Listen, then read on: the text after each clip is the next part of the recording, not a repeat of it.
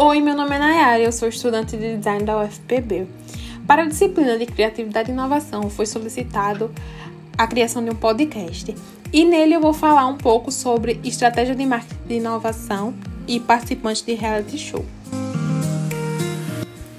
De uns anos para cá é perceptível que os reality shows vêm ganhando coração do povo brasileiro, né? Inclusive, na pandemia, a audiência desses programas aumentaram consideravelmente pelo fato das pessoas estarem mais em casa. Devido a isso, é fácil observar que o marketing de inovação acaba se tornando uma grande oportunidade, tanto para os participantes quanto para os patrocinadores e até mesmo para a emissora do programa. Realities como A Fazenda e Big Brother Brasil acabaram inovando no ramo de cross-mídia que é basicamente quando se cria um desenvolvimento de uma narrativa, levando em conta as especificidades de cada canal de comunicação. No caso desses programas em específico, foi implementado o uso do celular, que, mesmo de maneira limitada, acabou trazendo impactos positivos tanto para o programa quanto os participantes. Outro fator que está ficando mais recorrente entre os participantes do reality é o brand pessoal. Então, é como se as pessoas já entrassem no programa visando virar uma marca. E para isso, investem em uma equipe externa com o intuito de criar conteúdos para suas redes sociais e se posicionar diante de alguma polêmica ou situação constrangedora que venha a ocorrer no tempo em que estiverem confinados. Ou seja, não só o participante dentro da casa precisa agradar no jogo, sua equipe também precisa agradar o público do programa.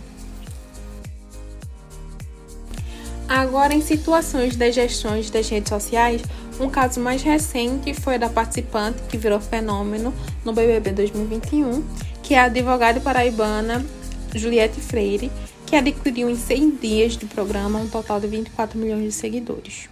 A estratégia de marketing da equipe dela foi muito elogiada pelo país todo, porque consistia em um posicionamento de imagem.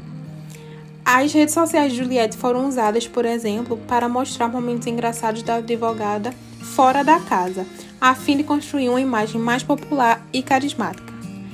Além de serem usadas estratégias visuais mais atrativas ao público, como o uso de cores do círculo cromático, tipografias cursivas, também foram colocados elementos regionais, como o uso do milho, chapéu de cangaceiro também possuía uma linguagem adaptada ao Instagram, onde era passado a todo o Brasil uma forma de dicionário nordestino, onde traduzia gírias e palavras regionais ditas pela advogada.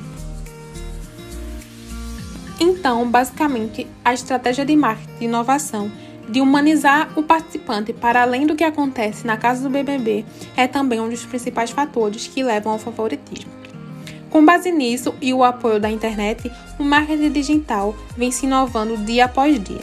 O que antigamente era apenas uma participação num programa de TV, hoje se tornou um investimento em marca pessoal e mediática.